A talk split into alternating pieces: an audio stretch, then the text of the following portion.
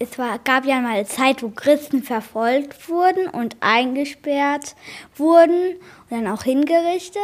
Und dann war halt, wurde halt der Blasius gefangen, der war Arzt und Bischof. Und, und der ist halt dann ins Gefängnis gekommen. Und eines Tages kam eine Mutter mit einem Kind und das Kind hat eine Fischgräte im Hals stecken. Dann legte der Blasius seine Hand auf den Nacken von dem Kind und betete. Und dann war die Fischgräte wie verschwunden.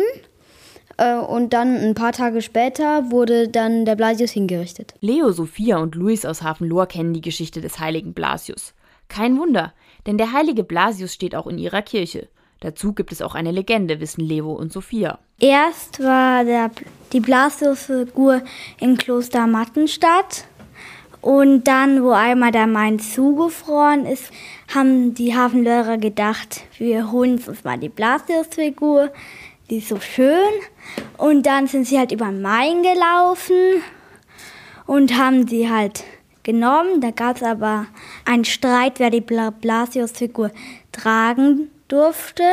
Und dann, ka dann kam die Kaberer wütend über den Berg gestampft. Weil die haben den Diebstahl bemerkt und dann, haben, dann hat sich am Ende die Blasius-Figur selbstständig gemacht und ist über den Main gerutscht, weil der war ja zugefroren. Und dann haben alle, glaube ich, gewusst, dass sie halt den Platz in der Hafenlohrer Kirche gesucht hat. Aber nicht nur in Hafenlohr. In ganz Deutschland wird der heilige Blasius verehrt.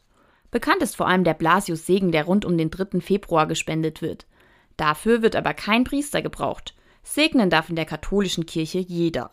Das hat Gemeindereferentin Isabel Österreicher aus Marktheidenfeld auf die Idee gebracht, in der Corona-Zeit einen Blasius-Segen to go anzubieten. Die Idee kam gut an und deswegen gibt es aktuell wieder Segenspakete in der Kirche in Hafenlohr und der Kirche St. Laurentius in Marktheidenfeld. Darin sind zwei Kerzen und ein kleines Heftchen mit einer Anleitung zum Segnen.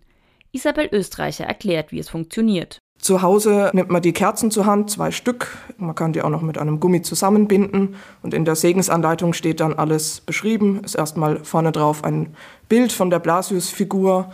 Und auf der Rückseite äh, gibt es dann noch die Segensworte, die sprechen die Eltern. Dazu werden die Kerzen angebrannt. Und so kann man in einer kleinen Hauskirche den Segen einander spenden. Familie Zelder hat das im vergangenen Jahr schon einmal gemacht.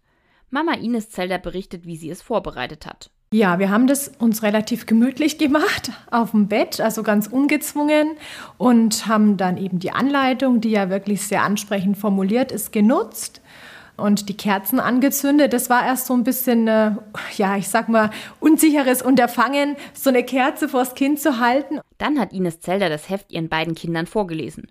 Für sie war der Segen zu Hause ein positives Erlebnis. Und durch diesen To-Go-Anspruch, dass man es eben in einer vertrauensvollen Atmosphäre umsetzt, hat es nochmal einen ganz anderen Stellenwert, sowohl für den, der den Segen gibt, als auch für die Kinder. Louis Reinfurt ist mit seiner Familie vergangenes Jahr zur Kirche gelaufen.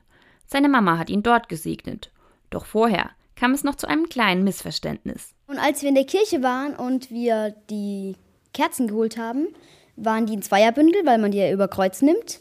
Und meine Mutter wollte also nur eine nehmen weil sie den Segen, also nicht gewusst hat, wie der Segen geht, dass für andere auch noch die Kerzen reichen. Und dann habe ich ihr erklärt, wie der Segen eigentlich abläuft.